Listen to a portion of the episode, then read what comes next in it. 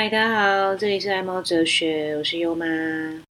今天来跟大家聊日本人为什么这么特别喜欢猫咪，揭秘日本人的爱猫情节。那日本人向来啊以猫吃闻名哦，他们就是非常爱猫的一群人。他们不但每年二月二十二号有一个猫咪日，而且日本呢有很多猫岛。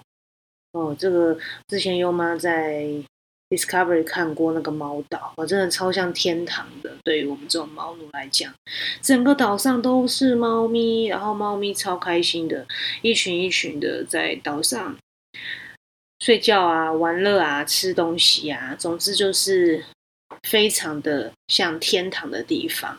那边的猫咪也完全不怕人，不像在台湾。很多猫咪其实看到人是害怕的，在那边猫咪非常自由自在，看了就非常心旷神怡呀，是很特别的地方。猫岛，那几乎很可爱哦。他们每两个家庭就有一个家庭养猫。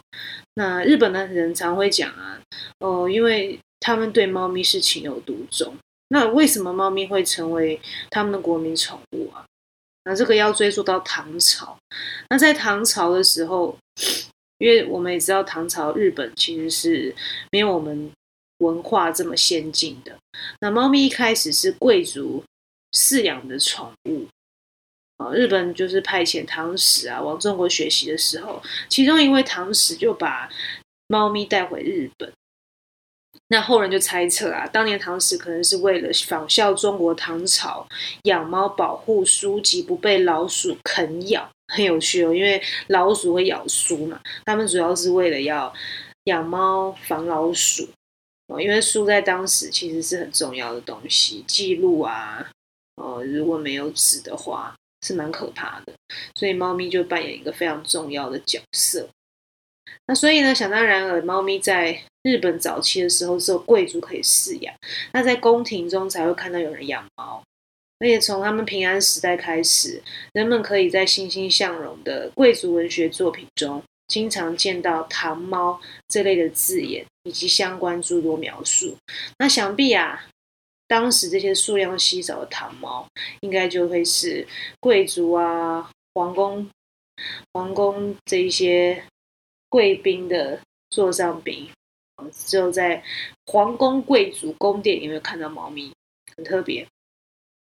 那日本有一位宇多天皇，人称猫吃天皇，很很特别。他有一日在日记中这样描写刚刚看到的一只猫咪：狸猫一只，是太宰府赐官献给先帝的宝物。呃，就是他描述这只猫啊，多么可爱，毛色多么漂亮啊，然后多可爱啊，行动多皎洁啊，然后团圆不见影啊，宛如洞中悬臂，走路不闻其声，哦，恰似云上黑龙，夜间捕鼠是凶猛，更胜它猛。哇，总之呢，就是对猫咪的描述啊，处处透露着一种特别的情爱。我非常的喜欢猫咪，就像有妈也是看到猫咪就觉得它们怎么那么的可爱，超级可爱的，也不知道为什么。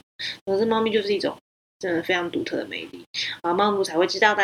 相信你也是跟我一样，就知道它们为什么这么有魅力。那不懂的话，那不懂猫的人其实就完全感觉不出来。不过我觉得也没什么好争论的了哈，这就是猫奴嘛，我们会跟猫有缘分，也是我们很特别的地方。总之呢。他们日本啊，是在宫廷的时候，哦，一开始是只有在宫廷才有猫咪的存在。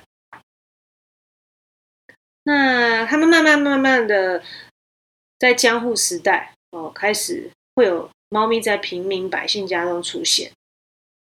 那可是因为呢，他们在贵族生活啊，在贵族家庭中待久，所以一般人对猫咪呢，还是会有一种贵族气息的象征。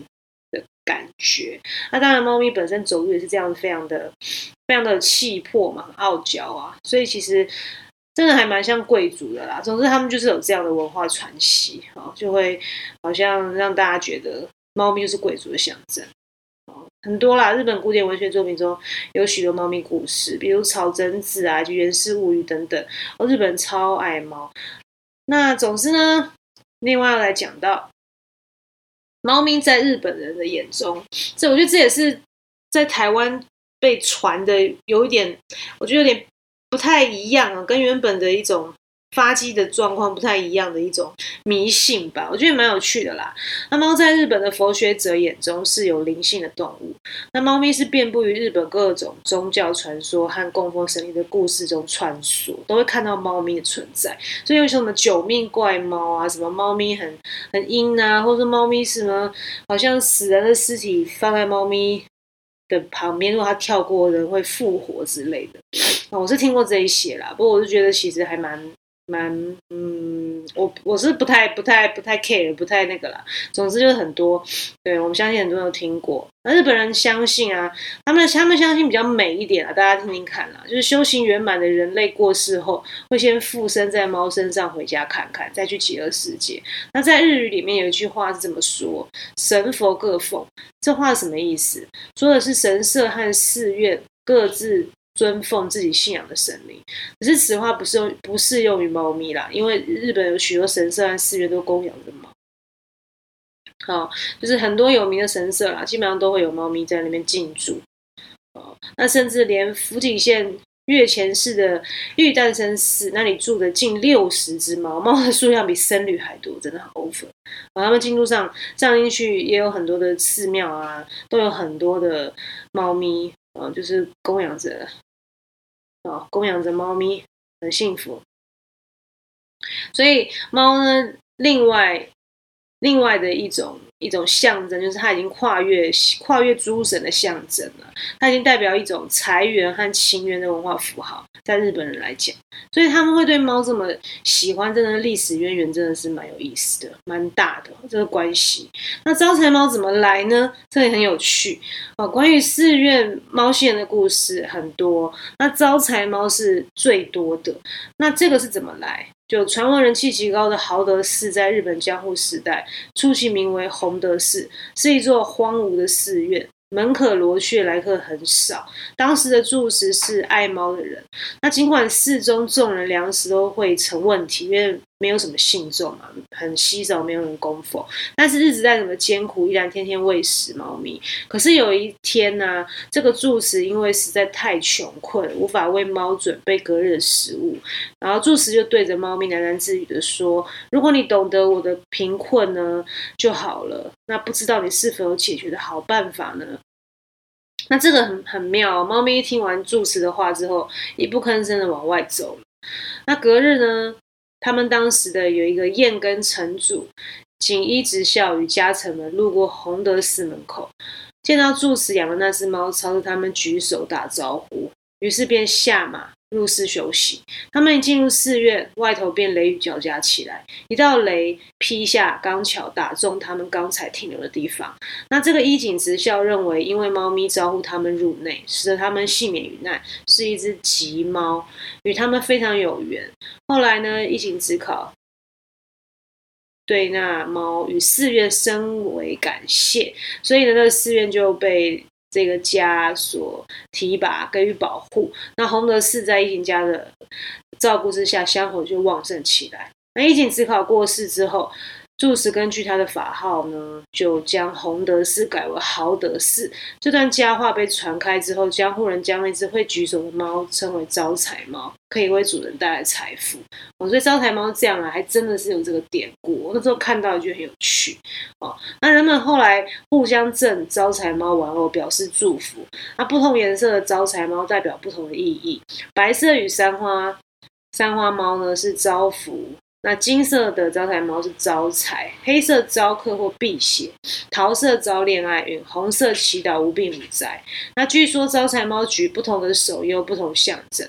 那商家店内摆放的招财猫，右手是可以招来白天的客人。那如果是举左手呢，是可以招来晚上的客人。那如果家中摆放招财猫，举右手，象征招财、钱财、幸福到来。那举左手呢，就是代表招人、客人络绎不绝、买气很旺的意思啦。那除了上述日本人爱猫啊，我们也知道很多日本人呢，他们其实是双重。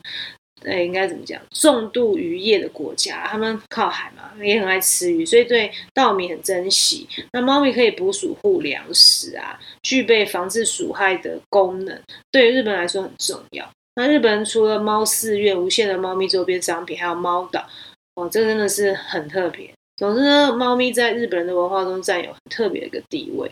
那我觉得猫也是可能跟日本人很有缘分吧。像我刚刚听的寺庙故事，也是蛮有感觉的。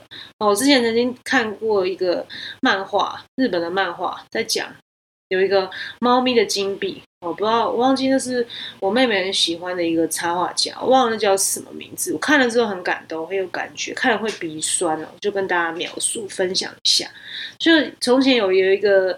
有一个有一个主人哦，那也是大概在日本可能江户时代不知道有一个主人呢，哦，他就是每天就无所事事，好像算是一个败家子吧。总之就是一个懒惰然后 懒惰啊，在家里没什么事干，然后也不从不从生产，不是生产这样，然后就是到处去赌博啊，干嘛干嘛的，我就是没游手好闲，不做正事这样。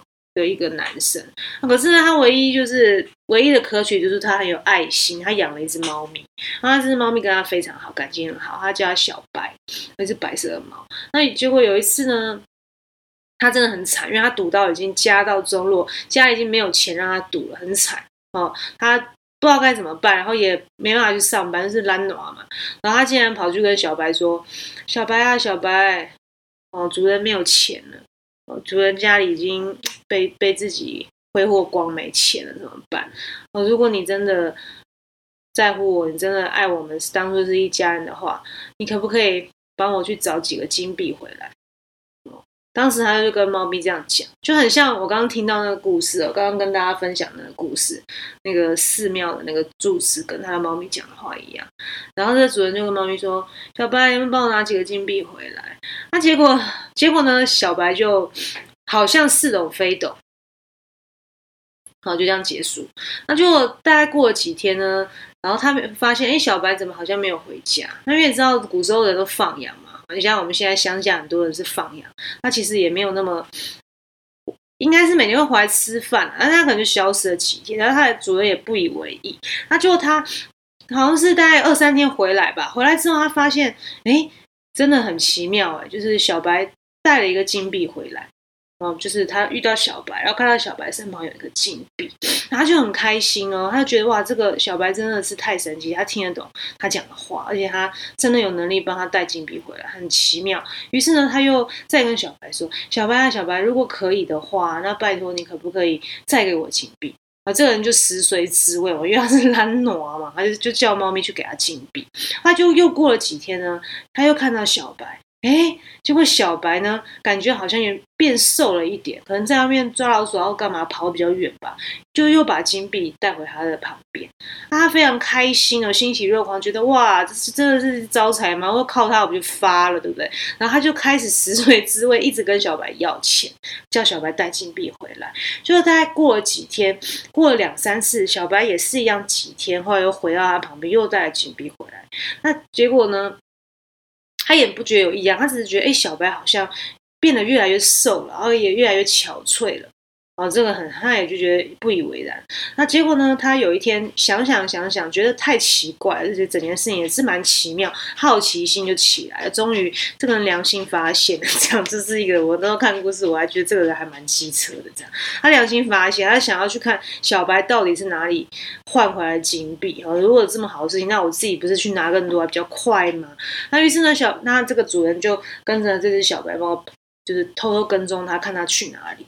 就他发现小白，就是哎，跑跑到深山啊，跑到很远的地方，跑到一个偏僻的地方。他就在一个那个日本不是有那种可能像路边那种土地公庙，他就在那边蹲了下来。